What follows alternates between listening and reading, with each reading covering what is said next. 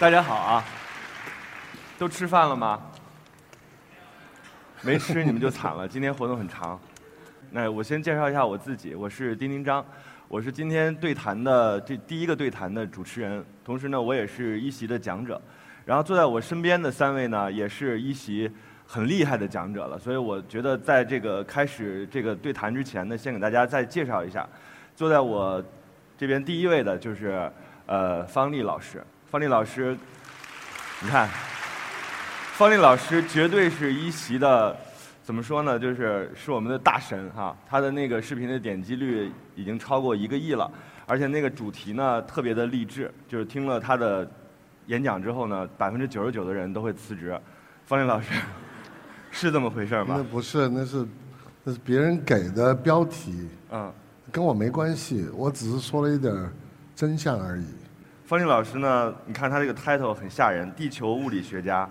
海洋技术专家、企业家，劳雷工业集团的总裁，在在这之前啊，可能你们都还没有那么熟，后边就比较熟了。电影编剧、制片人、投资人，他做的哪个电影呢？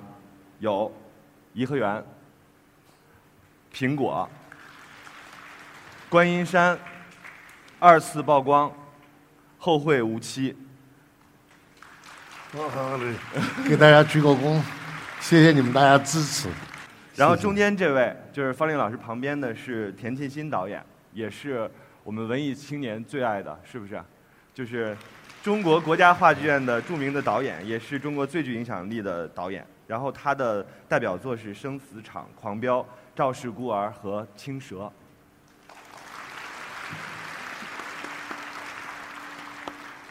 田导，您跟大家问候一下，不然太威严。啊，好，大家好，大家好，嗯。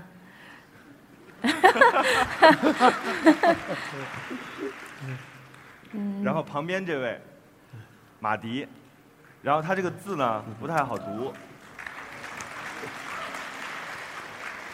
小鲜肉哈，一九八九年出生，然后是一位这个独立的民谣民谣创作者，他不让我叫他叫诗人，也不让我说他那个专栏作家的身份。但他瞎写的主要是，但他其实是麻油业厂牌的创建者，而且看了他之后，你会觉得，是吧？比宋冬野宋冬野帅太多了。那是必须的嘛，对吧？对吧？但是女孩们别惦记了，据说他结婚了。快快了，快了，快了是吧？快了。一会儿咱们详细聊一下。今天我们四个人凑在一起，然后其实呢，当时跟那个一席定那个主题的时候。我们四个人就在呃，我自己在想说，如果要谈爱这么一个大的话题的话，我们应该用从哪个角度去切入？但是呢，觉得反正就用了一个很粗暴的方式，我们就用年代来划分了，就很粗暴，也挺不好意思的。所以方林老师就把您划到了那个 六五，反正 五零后五十年代，就是划到您您从五零，然后田导是六零年代。然后我呢是七八年，我属马，然后今年本命年，然后七零年代，然后小鲜肉是八零年代，挺整齐的，挺整齐的，六七八，对，然后好多听众又是九零后，然后反正今天就凑成这样一个，就是对对这个爱这个主题的解读，从方老师开始。我觉得爱和情是两个字儿，嗯，爱跟情没有直接的联系，爱我们讲的是，就对我来讲，我对爱的读解。是一个无条件的、单方向的，我自身的感受，嗯，就这是我的火焰，跟别人没关系，只是别人把我点着了，这是爱，所以是是一个情绪，但是要有了情，那是双向的，所以我经常是我爱别人，别人不爱我，嗯，有这事儿，这种就太正常了呗，就。呃，因为我干过这种事情，不是不是一年两年，加起来，呃，我暗恋过两个女孩子，加起来三十一年。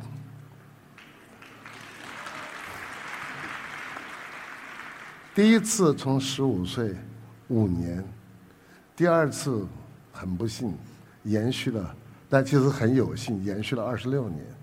其实那只是自己内心的一个感受。我说的是，我很爱这个人。跟别人对我没有关系，所以他没有情，他就是一个爱的感觉。那这个感觉延续了很长时间，因为你舍不得给他清零了，所以你就让他长留在那边，一直给你一个非常好的回忆。这是六零呃五零后的心态吗？还是因为我刚才听到那个数字啊，就很多时候你是用时间如果来丈量一件事情的话，这个长度是非常吓人的。三十一年，两个女孩儿，那现在他们知道这件事吗？呃，有一个第一个女生知道，嗯，呃，那第一个五年稀里糊涂的，一个眼神儿把你触着触电了，第二次又是一个眼神儿触电，这一下栽得很深，嗯，三十一年不二十六年，二十六年之所以最后决定去结束它，是因为有一次你做梦醒来，不再有眼泪，所以呢，你觉得是可以放下的时候就放下了。所以就是一个很好的一段回忆，所以我一直讲，爱是属于自己的，是你自己的一份很珍贵的感受，一份情是你自己的。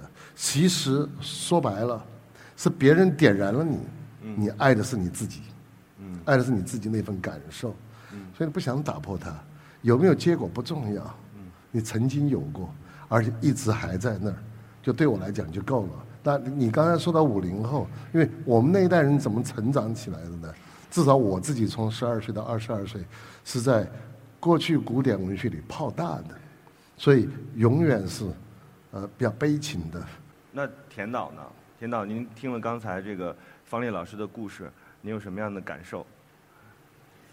嗯，我我觉得他是一个挺羞涩的人，我没想到。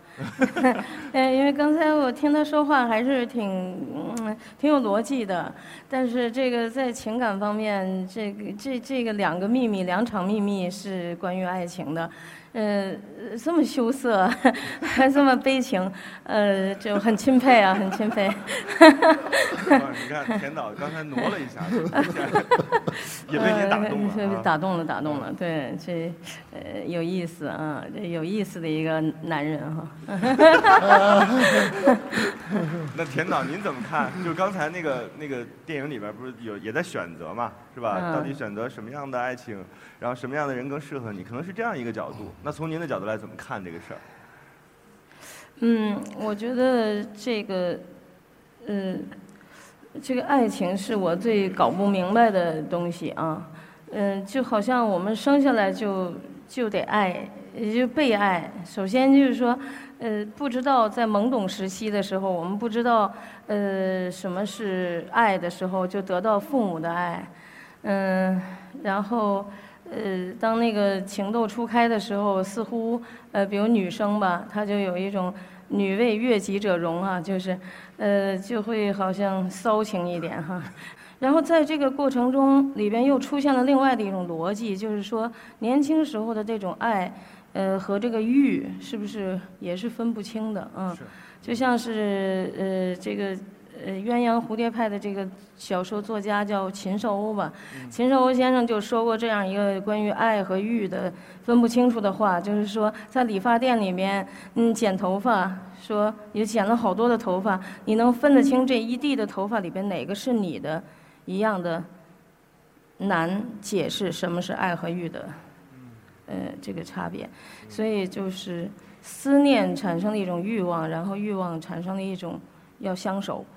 然后这个相守之后的持续就又出现了一定的问题，所以说爱，呃，所以说是欲、呃性、情、爱、大爱，这这个怎么解释？这这就比较 比较难。对啊，所以你有很多的话剧作品也在探讨这个哈。对我我在探讨这个事情，因为有的时候两个人在一起其实是欲。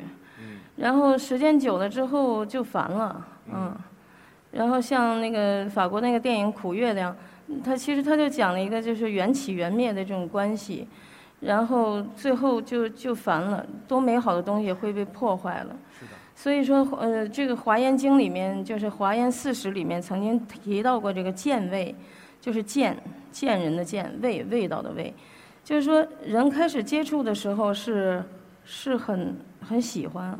嗯，很很尊敬，然后时间久了，当熟悉了以后，就变得很平等。平等之后再时间久一点，就可以去指责，或者可以去要求，可以去怎么样？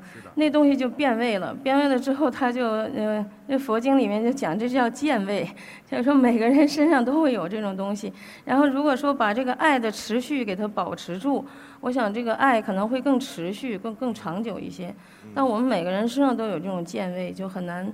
很难以去持续住一种和或者呵护住一种持持久的一种平等的一种情感啊。嗯，所以马迪，你天天写情歌，然后对爱情这件事儿，是不是没有两位老师理解的那么深入？还是在那个我欲的阶段？倒没有这么觉得。我觉得，首先以一个人的年龄去判断他的价值观点是一个不对的。啊，我错了。对。呃，谁谁都年轻过，所以谁都荒唐过。嗯。呃，首先刚才那个电影是我一二年最喜欢的一个电影。嗯。我看完那部电影，我想到一句话，就写出来了，就是如果我们没有眼睛的话，我们会爱上很多人。嗯。呃，关于爱情，我我我，因为小时候看书，我不懂什么是爱情，我只记得杜拉斯说过两句话。第一句是，如果我们毕生没有自己的父母的话，我们的毕生理想和追求就是爱情。嗯。第二是，他说痛苦可以作为痛苦的解药，也可以当做第二种爱情。呃，爱情对我来说，可能就是首先第一点是陪伴。嗯。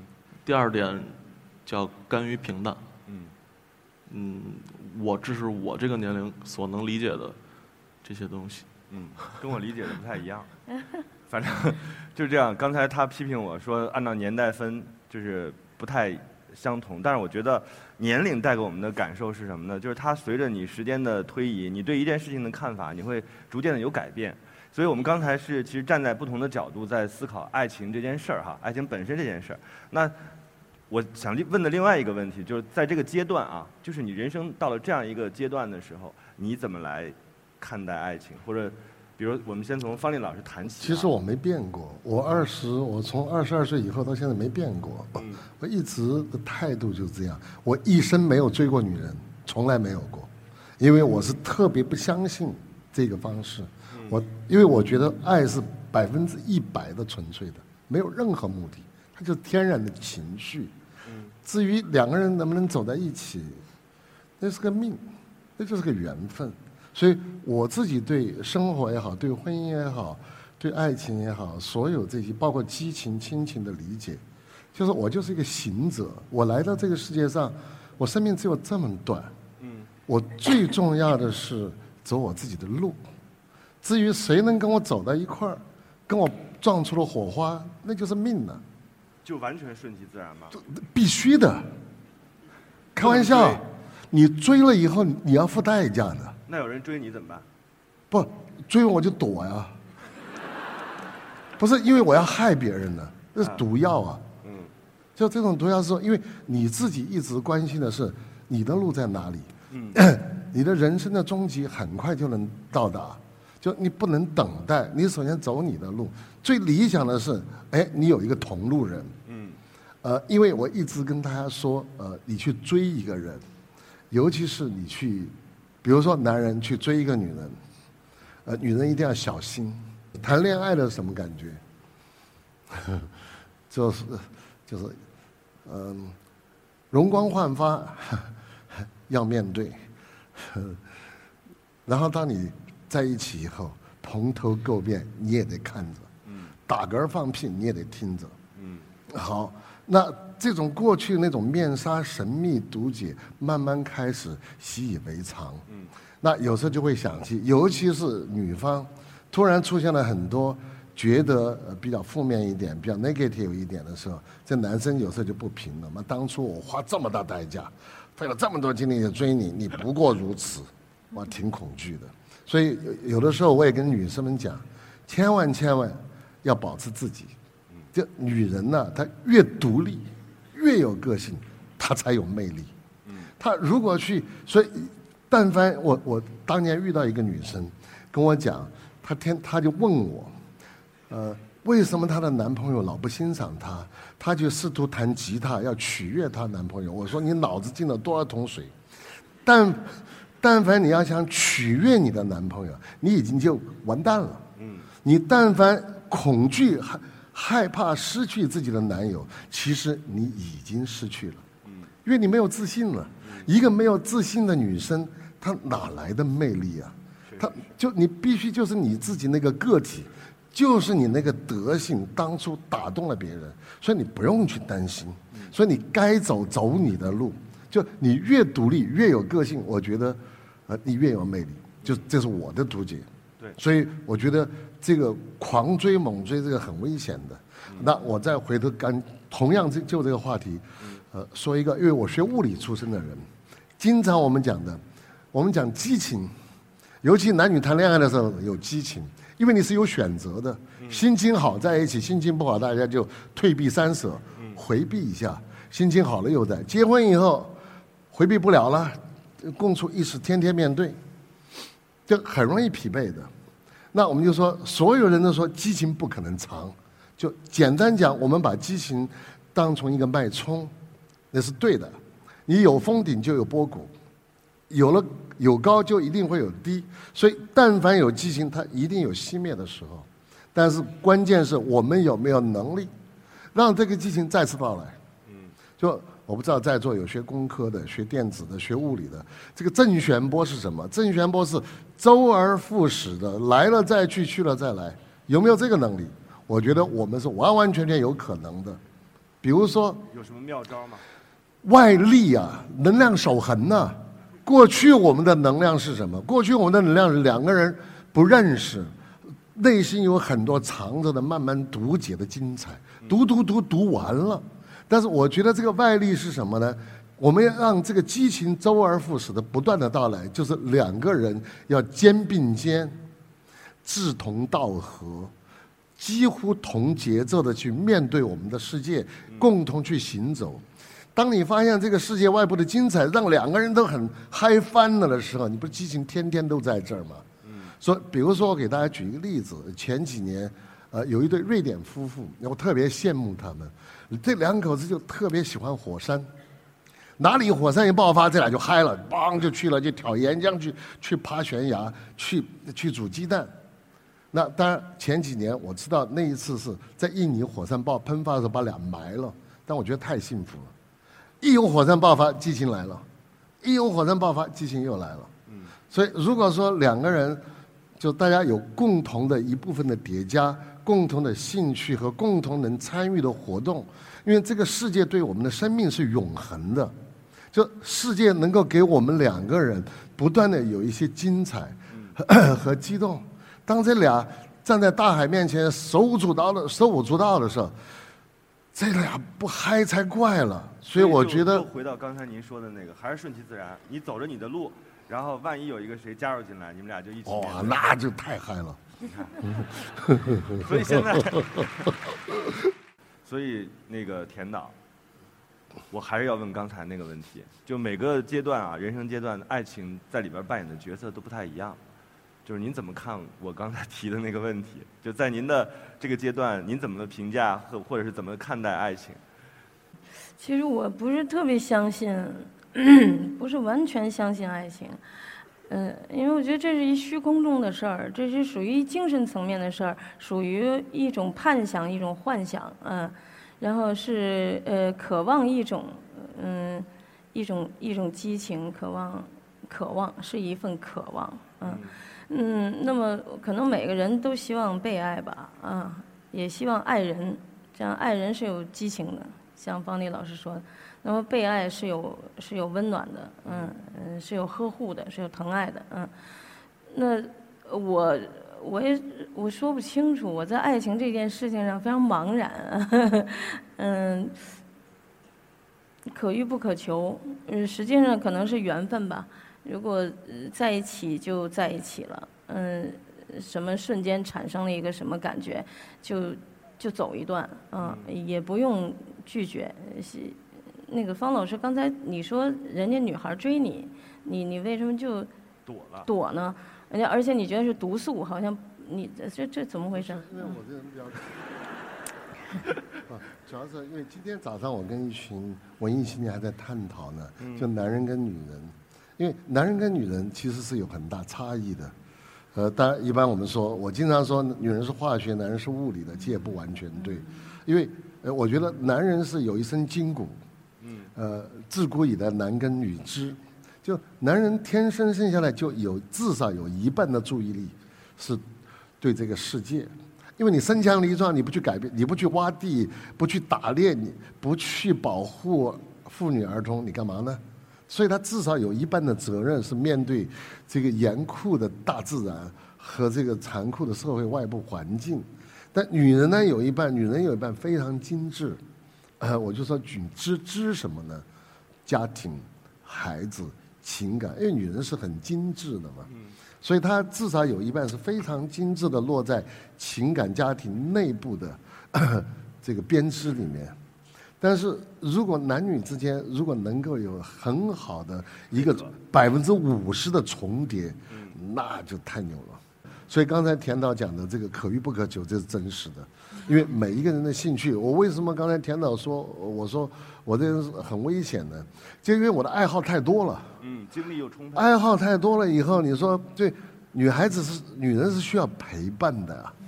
你这个我已经讲了，我生命只剩这么一点儿了，我还有这么多爱好，这么多好玩的事儿去折腾，你把人荒在那儿啊，那就就很对不起别人。所以我我说，当然现在就已经不是这个状态了。现在我已经在倒计时了，就剩这么点儿时间了，还有这么多爱好，赶紧做完拉倒。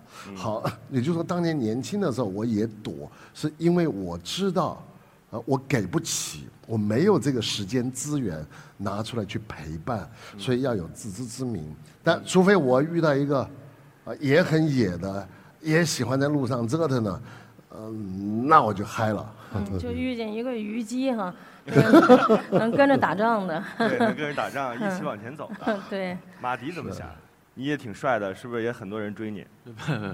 那个怎么说？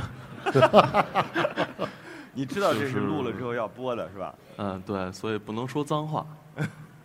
男女之间没有说必须要，我是这么认为啊。我个人认为，男女之间没有说我男人就必须要去放眼世界，我要对这个世界做任何贡献。呃，那母系社会怎么办？世界上还残存很多母系社会，每个人都有每个人自己独立而活的权利，他有自己个人的价值。呃，可能爱情对很多人来说，也也别很多人，反正就是，呃，单身狗来说，就是一个乌托邦啊之类的。我我觉得，你为什么不用一个反乌托邦的论调去去阐述这件事儿呢？当你把一切都摧毁之后，就不要去害怕任何可能会给你带来的伤害。当你接受这些伤害，把自己毁得一无是处的时候，你是在一个平地上建立起一个你最完整的自己。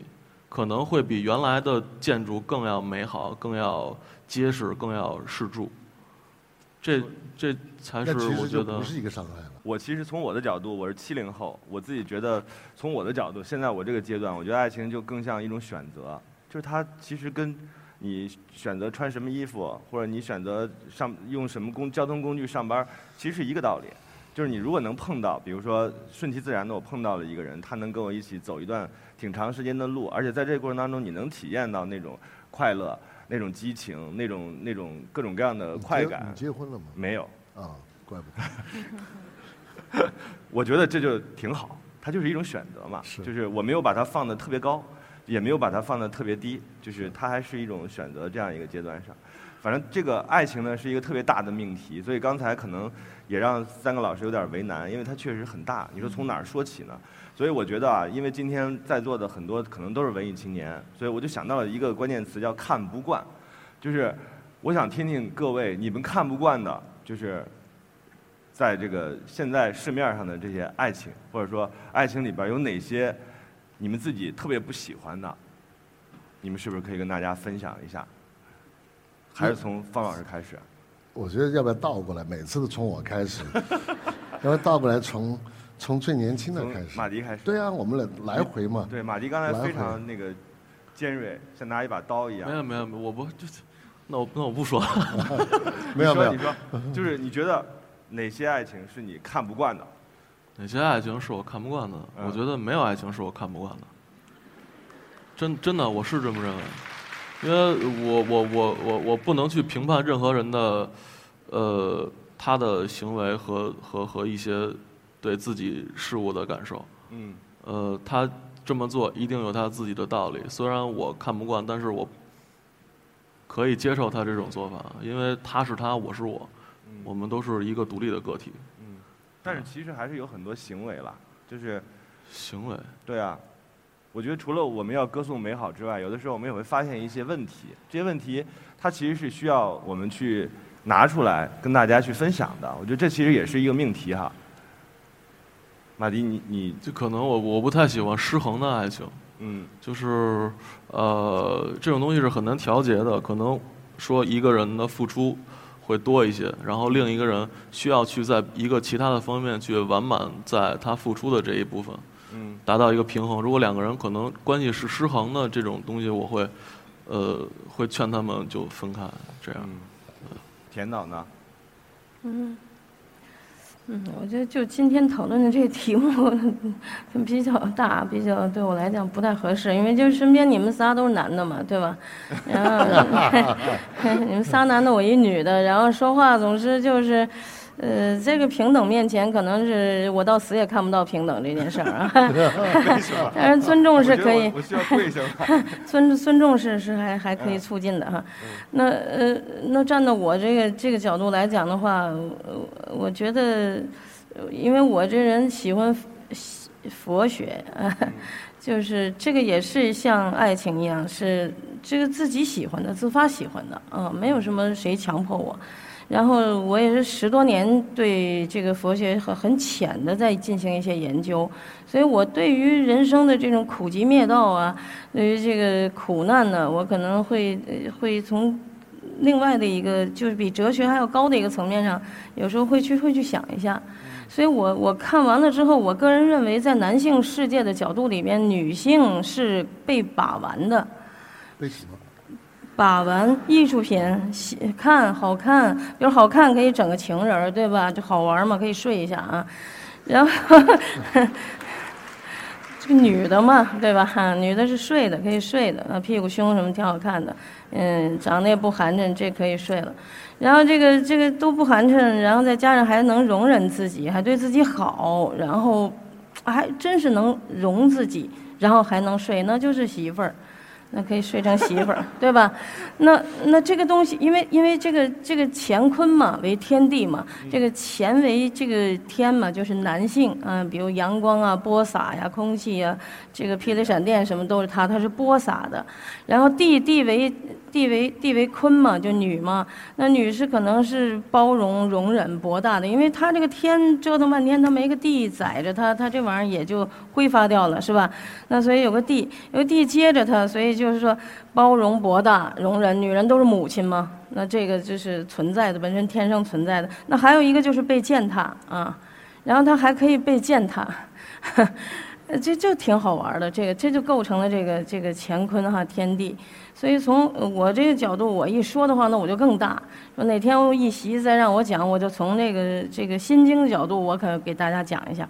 那今天讲这个爱，这个俗世层面的爱，那这个确实是没有任何出离的办法，没有任何解决的办法，就是这个，你又没有宗教指导，你又没有更高的心理学指导，然后你就是。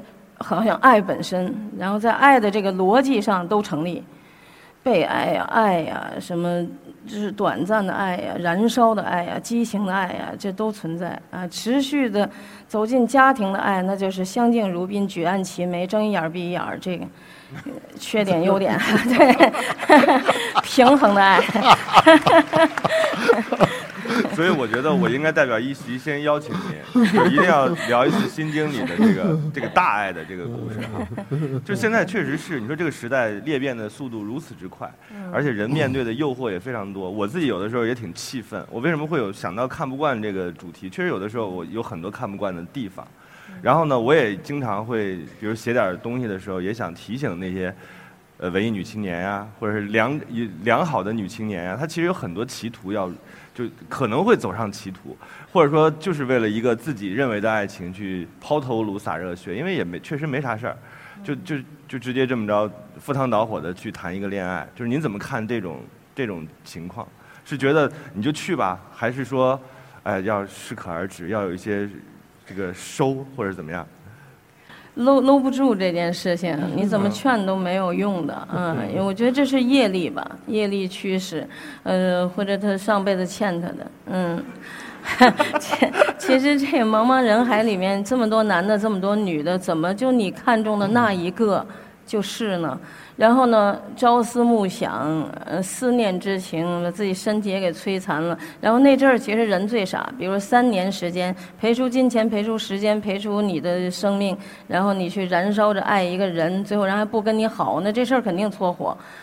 然后肯定失败感特别特别的强。那个时候，比如说我们原来就是女生，谁失恋了，大家都凑在一起，呃，开解他，然后他就哭天抹泪到了相当的程度，然后怎么劝是也没有用啊，他必须要自己慢慢的来度过他的这一段痛苦的时期。呃，所以我觉得是他的缘分。然后那个时候，你再跟他说世界上有多少男的两条腿走着的，他都看不见。他只是就是对那一个人，就是完全是空间凝滞，空间凝滞，然后就是所有的世界都不复存在，只有这一个人。啊，我觉得这个实在是欠了债了，嗯。所以我我也就解释不清这个事情。所以你遇到这样的事情的话，如果他需要倾诉，你就听。就完了，你不用再给他讲什么，你怎么开示也不会，他从你这瞬间能明白什么道理啊？所以遇到这些，无论是男性还是女性，在疯狂的爱情的过程、追逐过程中的失败的失败者的时候，我说他最需要的是一个好的听众，嗯，所以也是顺其自然哈。方老师，当您说看不惯了，他俩反正我听了半天都没说。我觉得人特别难得来到世界上一次，不呃在性别上应该是完完全全平等，呃，就一每一个个体，不管他是你的父亲，是你的母亲，他是你的孩子。今天早上我还在跟一个一个文艺女青年的跟我讲，她孩子三岁，我说她才三岁的时候，你要赋予你对一个个体的生命的尊重，虽然你是他的母亲。你没有权利代替他，你把这个生命降临在世界上的时候，他就是一个独立的生命，你一定要尊重他，你要一定要为他的未来着想，他的未来需要是给他，首先是尊重，然后是自由，其次其次才是你远远的看着的一个呵护，就这是我讲的。那我回过头来，就是刚才田导讲的时候，其实他在讲的过程中。呃，就我是觉得挺悲哀的，就为什么女性会处在在情感上会处在弱势呢？我觉得反而女性在情感呃面前应该是强势的，男性是弱势。裴多菲有一首诗，这首诗曾经给过我启蒙，所以九九年我第一次去匈牙利的时候，在裴多菲的纪念碑在多瑙河边照了好多张照片，他点醒了我。这首诗后来我在。百度上一直搜不着，呃，那只那一首是一九五六年那个翻译版本，那那首诗叫《三只鸟》，呃，裴多菲用三只鸟形容了人性的优秀。第一段诗他讲的是男人，但这个英文翻译哈，我不知道翻的对不对，但中文的版本里面用的是，他第一段歌颂的是男人的灵魂，他第二段歌颂的是女人的心，第三段他歌颂的是。小孩子的性情，嗯，好，那我们看每一个在孩子阶段，男人女人都有各自侧重的优势，所以我觉得在爱在情上面，女人是强，应该是最有资格强势的，男人应该是弱势。男人是在资源外部物理空间上，在化学上情感是化学的，化学上女人是优势的，男人是弱势的。资源上面力量上面，男人是强势的，女人是弱势的。所以方老师，我接着您这句话啊，就按按道理说，女性确实应该是强势，但是现在大量的文艺女青年，她面对的问题就是，我在这样一个现实的生活当中，我上班啊、下班啊，反正就这样，但是我好像暂时遇不到我的爱情，然后他们有点着急，所以呢，因为咱们时间也有限，我就特别想听三位给到他们很实际的建议，从马迪开始。那个人的第一需求是温饱，第二需求是性。性解释可以是交配，然后再解释就是爱，呃，所以大胆的去交配吧。大胆的去爱吧。文艺青年好吓人是吧？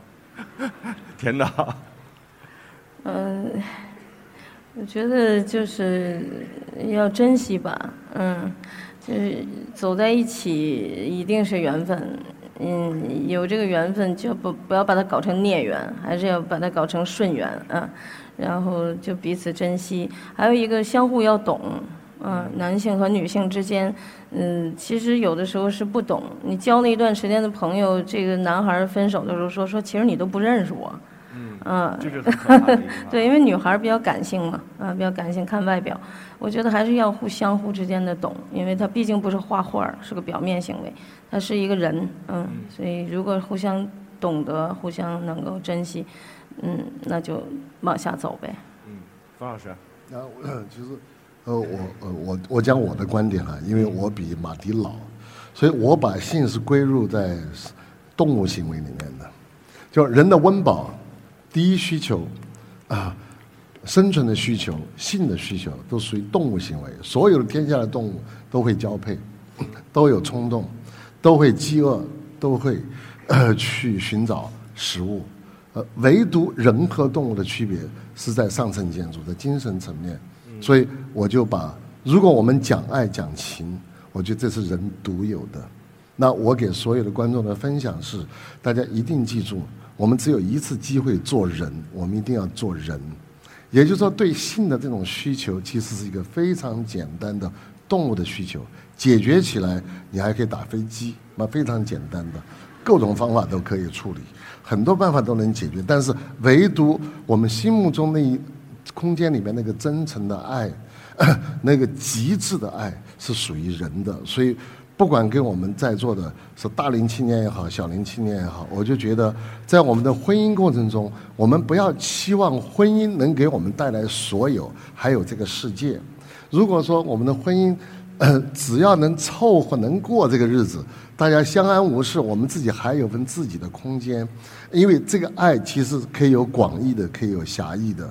我们天下有这么多心灵可以有共鸣，互相能够，哪哪怕就是一个我们说大爱博爱，呃，或者是对一个女人的挚爱，我觉得这一部分属于人类的这份精彩的上层建筑里面的感受，一定要让它干干净净的被保存起来。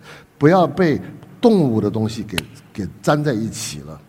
不是我的意思，不是说，呃，性这个问题。这样的，我是说人年轻，因为我小，所以我有犯错的时间和机会。所以我我我我想说的是，你们大胆的可以去犯错，因为在犯错的过程中，才能找到真正的自己。嗯，所以我支持，就这种我们有什么欲望，有什么想法，就去实践，我完全支持。我只是说，其实就是那一部分的，就其实我们把这个界限有时候很难画得很清楚，但至少呢，在我那个年代人过来，因为我们很羞涩嘛，不是羞涩，是怕别人误解。嗯，其实不是说我脸皮。薄，是我生怕被别人误解我有目的。其实我喜欢你是没目的的，我稍微不小心就把你把我当成个当成个 dirty guy 了。其实我没有，我就是喜欢你，我没别的目的。看来看来这场论战暂时结束不了，所以我们决定到后台继续的辩论。然后感谢大家的倾听，也谢谢一席啊，谢谢三位老师的分享啊，谢谢大家，谢谢谢谢你，谢谢丁丁。谢谢。